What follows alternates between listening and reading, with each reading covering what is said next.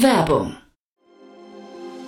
Sei dabei beim HTGF Family Day am 11. und 12. Juni in der Station Berlin. Für zwei Tage voller Inspiration und Business. Tauche ein in ein einzigartiges Netzwerkerlebnis mit bis zu 1500 Teilnehmenden. Erkunde das innovative Seed- und Later-Stage-Portfolio des Hightech Gründerfonds. Lass dich vom vielseitigen Programm inspirieren und knüpfe wertvolle Kontakte. Sichere dir jetzt dein Ticket. Mehr Informationen findest du unter www.family-day-htgf f.de.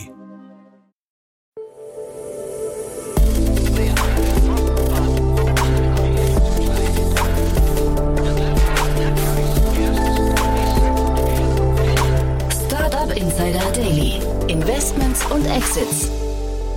Ja, einen wunderschönen guten Morgen und herzlich willkommen zu Startup Insider Daily. Mein Name ist Jan Thomas und ihr hört unser Format Investments und Exits. Jeden Tag die wichtigsten Investorinnen und Investoren aus Deutschland hier zu Gast, mit denen ich freundlicherweise über Finanzierungsrunden, über Exits oder über sonstige nennenswerte Phänomene oder Entwicklungen in der Startup- oder VC-Welt sprechen darf. Heute bei uns zu Gast ist Matthias Ockenfels, General Partner von Speed Invest. Und wir hatten, ja, ich finde, ein, cooles Gespräch, muss ich sagen, denn wir hatten drei Themen, von denen zwei so ein bisschen, ja, so ein bisschen zum ähm, dran reiben waren. Ähm, lustige Themen, finde ich, haben wir wirklich Spaß gehabt. Und von daher bin ich gespannt, wie ihr das findet, aber auf jeden Fall könnt ihr euch wirklich auf ein sehr buntes Gespräch freuen, denn es waren wirklich sehr, sehr unterschiedliche Themen, die, ja, guckt mal selbst, ob sie Sinn machen oder nicht, aber ich fand es auf jeden Fall sehr, sehr cool. Hier kommt jetzt, wie gesagt, Matthias Ockenfels von Speed Invest. Startup Insider Daily. Investments und Exits. Cool, ja, ich freue mich sehr. Matthias Ockenfels wieder hier von Speed Investor. Matthias. Hallo, freue mich auch. Ja, freue mich, dass wir, äh, wir haben lange nicht gesprochen, ne? Da war jetzt Weihnachten und das neue Jahr dazwischen, also alles Gute nochmal.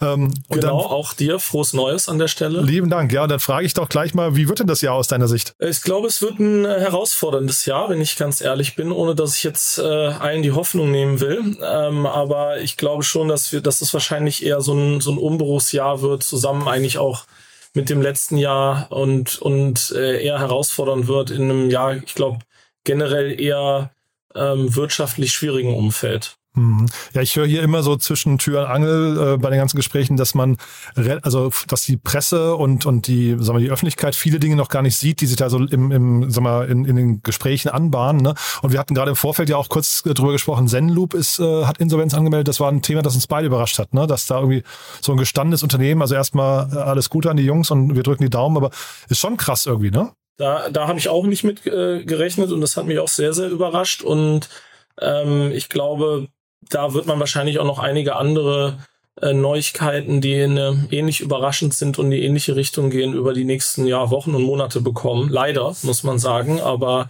ich glaube, da, da das dieses Jahr wird da wahrscheinlich noch ein paar Opfer fordern. Ja, ich hatte mich gefragt, ob das vielleicht jetzt sogar die, die sagen wir, der schwierigste ähm, Part ist, äh, so die die äh, Unternehmen, die gerade begonnen hatten, eigentlich auf Wachstum zu setzen, jetzt schwenken müssen, aber eigentlich schon irgendwie eine, eine, ich weiß nicht, größere Finanzierungsrunde hinter sich haben, weil im Early Stage Bereich, auch vielleicht in eurem Bereich, da ist ja eigentlich relativ viel Kapital vorhanden. Ne? Da dürfte es eigentlich nicht ganz so kompliziert werden, oder? Das ist richtig oder das sehe ich ähnlich, wobei, ähm, also ich denke, die Firmen, die es ja an gewohnt haben, dass das Geld halt leicht verfügbar ist und, und vor allen Dingen im, äh, im Überfluss, äh, die werden es natürlich vor allen Dingen schwer haben. Äh, die, die schon immer eher ähm, effizient gewirtschaftet haben, werden sicherlich leichter damit umgehen können und werden es wahrscheinlich auch leichter haben, gleichzeitig äh, neues Kapital äh, äh, einzuwerben. Bei den jüngeren Unternehmen ist sicherlich so, dass die, äh, dass vielleicht da noch es einfacher ist, Geld einzusammeln ähm, oder in der früheren Phase. Aber trotzdem haben natürlich alle die Herausforderung, dass wenn es gesamtwirtschaftlich schlecht läuft, das auch ähm, generell bedeutet, dass vielleicht das Geld nicht mehr ganz so locker bei den Kunden äh, sitzt. Also das heißt ja auch, dass einfach äh, vielleicht die Einnahmen beziehungsweise Umsätze nicht ganz so sprudeln werden.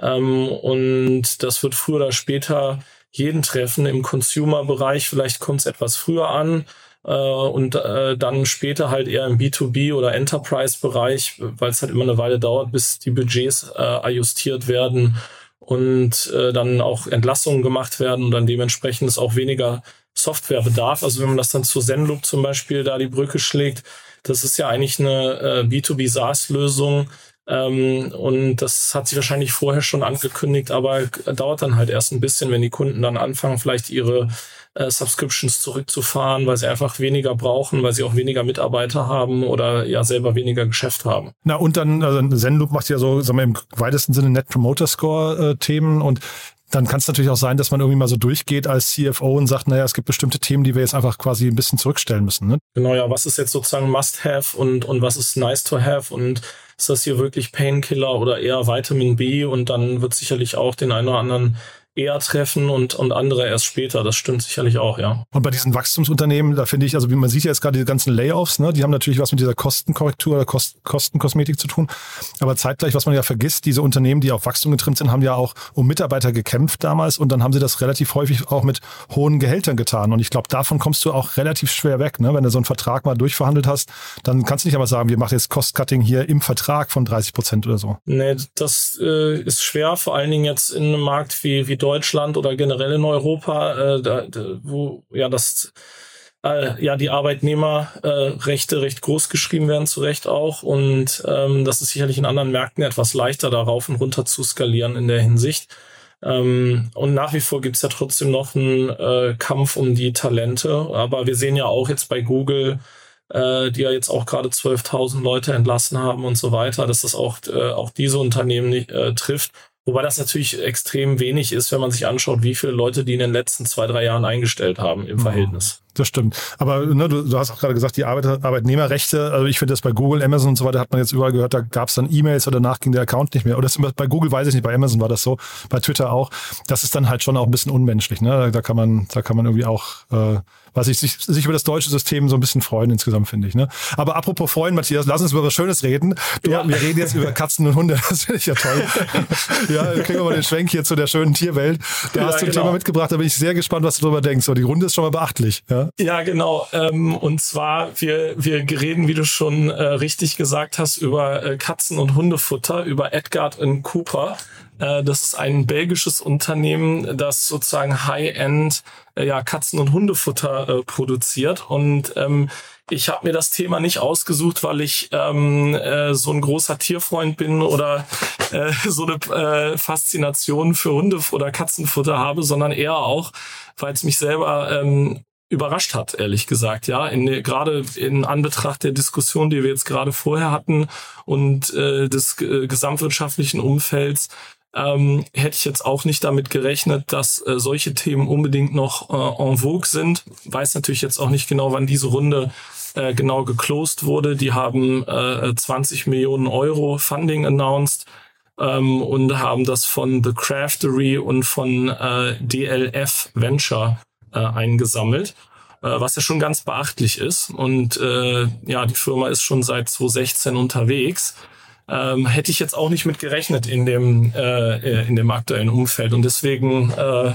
ja, wollte ich das einfach mal anbringen beziehungsweise äh, drüber reden. Ja, ich frage mich halt, ob Belgien anders tickt als Deutschland, ne? Weil wir, wie gesagt, hier gibt's die Layoffs und die, die gerade die Firmeninsolvenzen und da wird halt irgendwie Hundefutter. Es gibt, ich habe das glaube ich hier schon mal erzählt, es gibt von Guy Kawasaki, von diesem Evangelisten von Apple damals, gibt's einen wundervollen Vortrag, wo der sich also wirklich schippelig lacht über Unternehmen, die äh, Hundefutter online verkaufen. Ne? Jetzt reden wir hier über sowas, ja. Ne? Naja, natürlich. Ähm, und ich, ich finde es auch ähm, amüsant, so beziehungsweise es wäre jetzt auch nicht ein Thema, was mich jetzt unbedingt hinterm Zaun hervorlocken würde.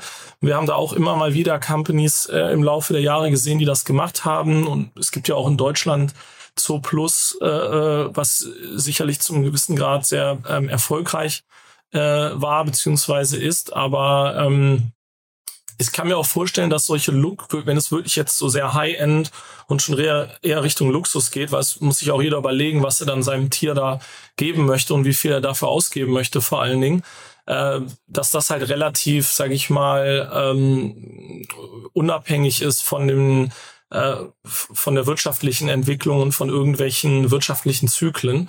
Äh, das heißt, dass es vielleicht auch in einem äh, wirtschaftlichen Abschwung halt ja gerade so Luxusgüter eben entsp entsprechend weitergekauft werden und es, äh, sozusagen, dass die die ein Prozent nach wie vor viel Geld für ihre Katzen und Hunde ausgeben. Ich weiß aber nicht, ob das jetzt wirklich genau dieses Segment äh, äh, anspricht oder vielleicht auch noch etwas darunter, ja. Hm. Also das ist schon, wenn man sich die Webseite anguckt, ähm, das, also ich, ich habe keinen Vergleich, weil ich äh, kein, keine Haustiere habe, aber das klingt schon sehr, sehr teuer, finde ich. Und man hat aber auch, wenn man das googelt, sieht man, da sind relativ viele AdWords draufgeschaltet, ne? Also von äh, Fressnapf, von der Dogstore und so weiter und so fort. Also das ist schon, also der Markenname ist schon relativ umkämpft und damit wahrscheinlich auch relativ etabliert. Scheint populär zu sein und ich fand es halt auch interessant, dass die eben äh, dass das jetzt auch schon in die Richtung geht, dass sie halt ähm, über die letzten ein, zwei Jahre ihre eigene pflanzenbasierte ähm, Hundefutterlinie rausgebracht haben. Also äh, quasi wie so eine Art ähm, Alternative äh, Meat für äh, äh für, Hunde, für bizarr, Hunde. Ja, ja. es ist schon, ja genau, ist teilweise schon etwas bizarr. Ähm, und eben, äh, ja, äh, wäre jetzt auch nichts unbedingt für mich, ähm, fand es aber auch interessant, weil gerade jetzt im Consumer-Bereich, der ja eben tendenziell eher zuerst betroffen ist, ähm, wenn es sozusagen ökonomisch bergab geht, ähm, insbesondere da auch Menschen weniger Geld ausgeben, jetzt erst recht, da die Inflation sehr hoch ist, dass dann aber auch da zwei sozusagen Consumer Funds gibt, die jetzt speziell auf, auf Consumer-Themen interessiert sind, die da so zumindest vermeintlich gegen den, äh, gegen den Trend äh, schwimmen und, und das finanzieren. Vielleicht haben sie es aber auch jetzt erst announced, äh, um sozusagen generell Interesse auf die Company zu lenken im, im Sinne der Fundraising-Strategie, aber das weiß ich natürlich nicht, ist reine Spekulation. Ja, also die Seite, wie gesagt, sieht toll aus, finde ich, sehr, sehr frisch. Ähm, ich habe sie an anderer Stelle schon mal gesagt, ich glaube, äh, man muss immer noch mal bedenken, es gibt irgendwie 800 Millionen Menschen auf der Welt, die Hunger leiden. Ne? Dann ist halt natürlich, wenn du jetzt hier liest, mit echtem Lachs, echten Hude, echten Thun hat, Tude, ist so ein bisschen, da, da, da, da, da komme ich nicht so ganz mit klar, aber das ist jetzt wirklich meine persönliche Meinung, die muss jetzt ja, nichts ich mit dem, persönlich ja? auch. Ich, ich habe also ich habe nichts gegen Hunde und Katzen, aber ich würde, äh, ich sehe das ähnlich, ja. Ja, oder gehen wir mal zum nächsten Thema, das eigentlich noch bizarrer ist, muss ich sagen. Da, also, genau. Das Schöne an meinem Job hier ist ja, ich merke manchmal, ich werde doch, werd doch alt und das war jetzt hier, als ich die äh, Sache hier gesehen habe, habe ich gedacht, boah, ja, also das ist ganz schön krass, ne? Genau, das habe ich auch gedacht äh, und, und deswegen habe ich es auch mitgebracht. Ähm, genau, es geht um, um House of Blueberry. Ähm, die haben äh, vor kurzem sechs Millionen Dollar eingesammelt. Was machen die? Das ist eigentlich wie eine Art ähm, ja, äh, digitale äh, H&M, sage ich mal, für das Metaverse, nämlich wo man quasi Kleidungsstücke für seine äh, ja, digitalen Charaktere äh, kaufen kann. Ähm, und zwar äh, auf unterschiedlichen Plattformen. Ähm, mich hat's auch da ähnlich zum Timing hat mich das überrascht. Das ist, glaube ich, da der rote Faden zwischen den beiden Themen. Ähm, ich dachte auch, das war vielleicht eher ein Thema der, der letzten oder vorherigen zwei Jahre und nicht unbedingt ein Thema für 2023. Ähm, aber anscheinend haben die es auch geschafft, jetzt nochmal sechs Millionen einzusammeln, äh, damit man seinen äh, Avatar, damit man seine Avatare auch schön einkleiden kann. Äh, und äh, was mich dabei wiederum überrascht hat, war, die äh, Company gibt seit äh, 2012 ähm, das war aber eine 6 Millionen Seed-Runde. Also nach, ähm, äh, lass mich kurz rechnen, elf Jahren, ähm, wenn es mich nicht täuscht, äh, dann eine Seed-Runde zu machen in, von 6 Millionen ist auch eine interessante ähm, Herangehensweise. Ich gehe davon aus, dass die vorher schon was anderes gemacht haben, nämlich äh, Spiele entwickelt haben ähm, und äh, haben aber auch sehr, sehr viele solche, wie Sie es nennen, digitale Assets, also quasi digitale Kleidungsstücke, ähm, verkauft, äh, über 20 Millionen angeblich, eben auf Roblox, äh, bei den Sims in Second Life, also die machen das auch schon eine ganze, eine ganze Weile. Ja, ja diese 20 Millionen, das habe ich gesehen und ich meine, das ist ein Indikator dafür, dass man sie zumindest ernst nehmen muss, finde ich. Ne? Weil, ähm, also jetzt mal diese Zeitstrecke kann ich nicht beurteilen, was die in den ersten Jahren gemacht haben, aber ich finde 20 Millionen Digital Assets, wo man ja nie vergessen darf, da steht ja nahezu kein Gegenwert gegenüber. Ne? Also das heißt, das Richtig, baust du einmal, danach kannst du es einfach unendlich duplizieren äh, brillant, finde ich. Ja, das also, ist natürlich äh, wahrscheinlich die besten Margen, die man sich vorstellen kann, sozusagen. Und äh, vom Geschäftsmodell, wenn das Leute tatsächlich kaufen, sicherlich interessant. Ich persönlich würde es nicht machen. Aber anscheinend gibt es genug zu, äh, davon, äh, die das tun. Äh, vielleicht dazu kurz. Angeblich hier wurden auf Roblox in, äh, in 2022 über 62 Millionen Kleidungsstücke und Accessoires kreiert, ja, von den von den Roblox-Spielern. Ja, und ähm, also das scheint ein, äh, zumindest aus der Perspektive ein wachsender äh, Markt zu sein und äh, die Leute oder die Investoren, die jetzt investiert haben, der Makers Fund, äh, die natürlich sich auch sehr stark auf, äh, auf Gaming und äh, alles in dem Bereich äh, fokussieren, äh, scheinen dann eine starke Hypothese zu haben, dass es so weitergeht und dass man halt eben seine Charaktere, seine Avatare so ähm, individualisieren kann und, und customizen kann. Ja, also Roblox darf man nicht vergessen. Äh, ich weiß jetzt über andere Plattformen wie The Sims und sowas weiß ich nicht, aber bei Roblox, das war wirklich während Corona für viele Jugendliche oder für Kinder auch ein echter Anlaufpunkt. Ne? Die haben dann sich da getroffen mit, mit äh, Discord nebendran offen und sowas.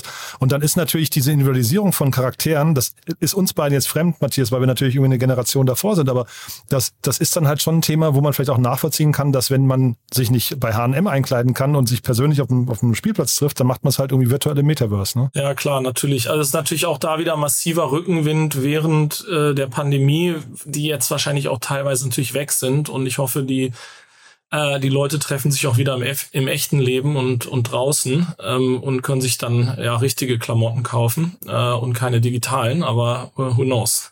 ja, who knows? Und ich meine, da gibt's ja noch Mark Zuckerberg, der eine riesen Wette laufen hat, dann kommt jetzt Apple mit seinen Glasses um die Ecke. Also das kann schon sein, dass diese ganzen Themen, auch wenn vielleicht niemals dieses, sag mal, eine Metaverse, wie das vielleicht mal angekündigt wurde oder wie, wie man es aus Filmen kennt, äh, kommen wird, aber da wird schon viel passieren, glaube ich. Und dann ist halt dieses Thema virtuelle Kleidung, ich kann, kann mir schon vorstellen, das hat seine Daseinsberechtigung. Absolut, nein, absolut. Und deswegen ähm, auch spannend hier, die äh, wollen die erste Metaverse Fashion Week äh, lancieren okay, äh, und haben auch schon äh, gewisse so Crossover Collaborations mit äh, echten Brands gemacht, wo sie dann halt eben die äh, digitale Version davon verkaufen. Ja, also bleiben wir mal dran. Ne? Bin ich bin ich gespannt, wie es da weitergeht. Aber du, ich wie gesagt, es ist vielleicht ein Gag nur hinterher, aber sechs Millionen ist ja jetzt auch noch nicht die krasse Runde. Ne? Das heißt, damit und, werden nee, jetzt ist nicht die krasse Runde, ne? absolut nicht. Aber gibt seit elf Jahren die Company, also und die sind da sicherlich seit Anfang an, seit Second Life Zeiten sozusagen mit dabei. Also die die werden schon wissen, was sie machen. Eigentlich eher komisch, dass sie überhaupt eine Runde machen, ne? weil eigentlich würde man denken 20 Millionen Assets und dann hast du vielleicht, sagen wir, was kostet so ein Asset im Schnitt? Sagen wir, da gibt's Kleinkram und ja, aber sagen wir, sagen wir ein paar Dollar, ne? Irgendwie so eine, so eine Handvoll Dollar, dann sind das ja wahrscheinlich schon 100 Millionen, die sie damit umgesetzt haben, ne? Sicherlich, ja. Ich weiß auch nicht, vielleicht haben sie auch ein bisschen, man weiß ja nicht, ob das Primary oder Secondary war, vielleicht hat, hat auch jemand ausgecasht nach so einer langen Zeit, kann ich mir auch vorstellen, dass da jemand vielleicht mal ein bisschen Geld vom Tisch nehmen wollte und das ist äh, wie so eine Art Exit gewesen. Das kann ja, kann ja auch sein. Also auf der Webseite schreiben sie auf jeden Fall Creator-led, das ist erstmal spannend, dann Community Obsessed, Data Informed und Partnership Ready. Das klingt irgendwie so, als wollt ihr jetzt nochmal so richtig durchstarten. Ne? Na, dann ja, bin sehr äh, gespannt. Viel, viel Glück dabei. ja, genau. Du, dann äh, hast du noch ein handfestes Thema mitgebracht, würde ich sagen. Das ist jetzt eins, was wir beide, glaube ich, ganz gut verstehen, ne? Ja, ganz genau. Äh, dann habe ich noch hier auch etwas ähm, näher vor der Tür bei uns. Äh, Evulpo ähm, äh, aus der Schweiz äh, ein EdTech-Startup, die ja im Prinzip eine Art ähm, App für ähm, Schülerinnen und Schüler anbieten, um äh, ja, sich auf Prüfungen vorzubereiten und äh, Stoff äh, nachzuarbeiten über alle Haupt- und Nebenfächer hinweg. Ähm, wir sind ja selber auch bei äh, GoStudent investiert und äh, einigen anderen EdTech-Companies, zum Beispiel Codery, äh, haben da, äh, daher eine gewisse Affinität, was äh, diese Themen angeht und äh, äh, kennen uns, glaube ich, auch ein bisschen aus und äh, fand das deshalb ganz spannend, weil es halt wie so eine Art, ich nenne es mal Leite-Version quasi von eben Go Student ist, weil sie halt eben keine äh, Nachhilfe im klassischen Sinne anbieten, wo man wirklich einen äh, Nachhilfelehrer hat, sondern halt alles über eine App und über eine digitale Lösung sozusagen ab, äh, abbilden, wo man das halt über Videos und über äh, ja einfach Text äh, näher äh, gebracht bekommt. Also eher ähm, autodidaktisch als jetzt äh, mit mit einem äh, Nachhilfelehrer und Nachhilfelehrerin. Hm. Ich hatte gerade auf LinkedIn habe ich äh, gepostet, dass ich irgendwie, weil ich hatte mir die, von von DeepL hatte ich mir Rike angeguckt. Das ist wirklich ein tolles, äh, Entschuldigung, nicht Rike, Write. Ähm, also das ist ein tolles Tool zum äh, Lektorat, kann man eigentlich sagen. Das verbessert also quasi nochmal deine deine äh, Schrift und Sprache. Und ähm, in dem Kontext habe ich irgendwie drüber nachgedacht, dass ja eigentlich so Sachen wie ChatGPT oder generell AI eigentlich relativ früh an Schulen gehören und habe mich da mit ein paar Lehrerinnen und Lehrern jetzt gestritten, ja, äh, auf LinkedIn. Aber ich finde, das ist das ist ein Thema hier, wenn man jetzt Videos hier sieht, dann ist es wahrscheinlich sogar noch noch näher an AI, weil da kannst du wahrscheinlich sehr individuell auch auf die auf die Schülerinnen und Schüler eingehen, ne? Richtig, genau. Wir haben uns das Thema auch sehr genau angeschaut. Ich kann auch nicht viel zu sagen, aber wir haben auch ein Investment, was ähm, außerhalb von äh, Europa ist äh, getätigt, was eine, sag ich mal, ähnliche Herangehensweise hat oder so ein äh, gewisser ähm, eine gewisse Schnittmenge zwischen einer so einem Evulpo Herangehensweise als auch der GoStudent Herangehensweise und ich glaube, das wird mehr so noch in diese Richtung gehen, dass man halt auf der einen Seite, da gibt's ja auch Sachen wie Brainly zum Beispiel, ist ja auch eine sehr große Plattform, wo es eher so Peer-to-Peer -Peer ist ähm, äh, und, und sich die Schüler gegenseitig helfen. Dann gibt's ja in Deutschland auch äh, No Unity, äh, was auch eher so ähm, Note-Sharing ist. Ähm, aber dann gibt's halt auch so ein Zwischending, wo man halt eben äh, das dann über Videos, die sich auch leicht vervielfältigen lassen oder leicht eben äh, übersetzen lassen, auch in andere Sprachen. Simple Club äh, hatte ich mal hier, die sind so ein bisschen in der genau, Ecke auch, ne? Genau, genau mhm, Simple ja. Club. Ähm, und äh, von daher glaube ich eine ganz spannende Herangehensweise. Die haben jetzt hier 7,7 Millionen Franken eingesammelt äh, sind auch noch nicht so lange unterwegs, seit 2021 und äh, damals hießen sie noch Schlaufuchs.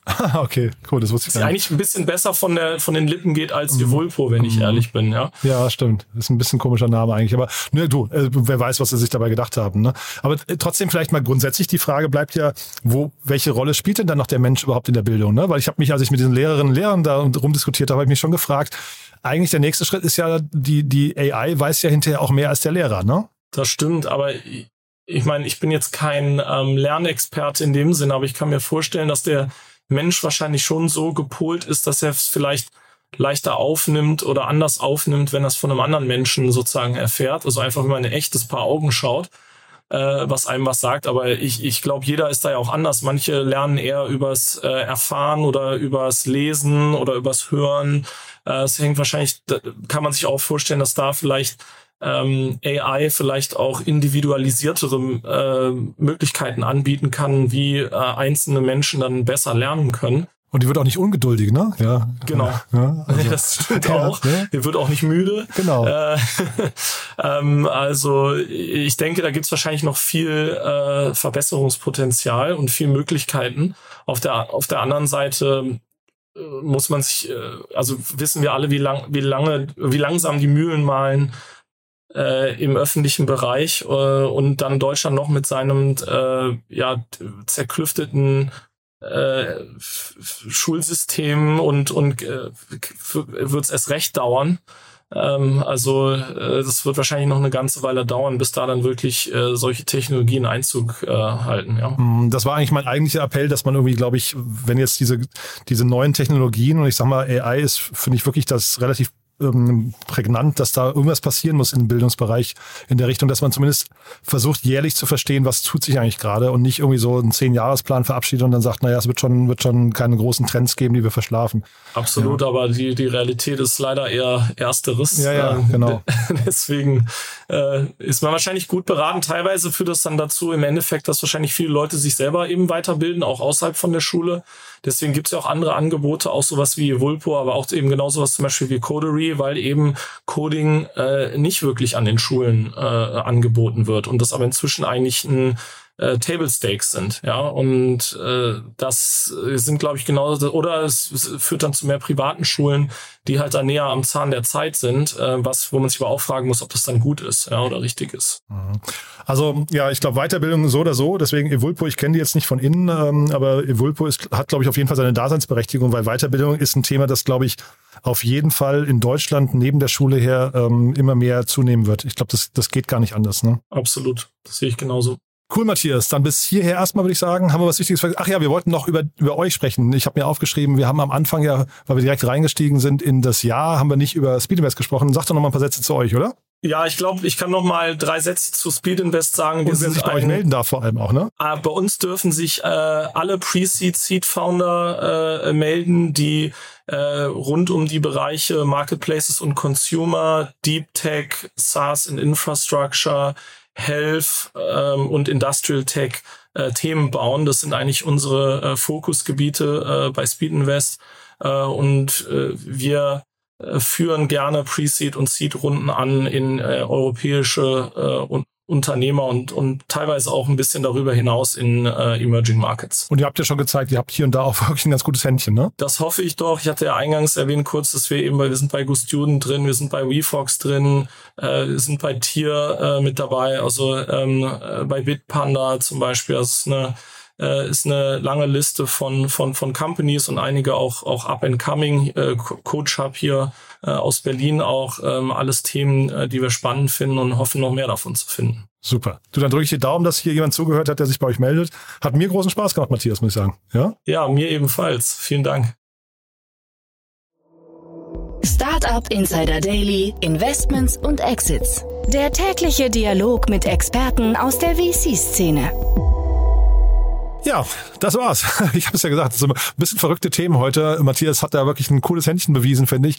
Schaut euch die Themen mal an, bildet euch mal selbst eine Meinung. Vor allem House of Blueberry müsst ihr euch um mich mal anschauen. Da habe ich, das habt ihr ja gerade gehört, so ein bisschen dem Kopf geschüttelt, als ich auf der Webseite war habe ich nicht mehr ganz verarbeiten können. Bin gespannt, wie ihr das findet. Ja, von daher danke fürs Zuhören, danke für euer Interesse und wie immer vielen Dank, wenn ihr es weiterempfehlt. Wir freuen uns ja immer über neue Hörerinnen und Hörer, die uns noch nicht kennen. Dafür vielen Dank und nicht vergessen, ihr könnt uns wirklich einen großen Gefallen tun, wenn ihr einfach mal kurz in die Spotify-App geht. Wenn ihr vielleicht zum Beispiel diesen Podcast gerade auf der Spotify-App hört, dann einfach mal ganz kurz eine Bewertung hinterlassen. Das hilft dem Spotify-Algorithmus, uns zu entdecken.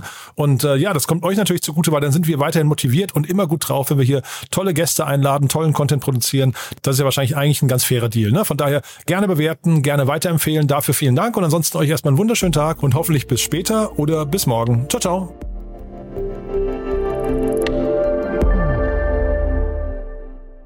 Diese Sendung wurde präsentiert von Fincredible. Onboarding made easy mit Open Banking. Mehr Infos unter www.fincredible.io.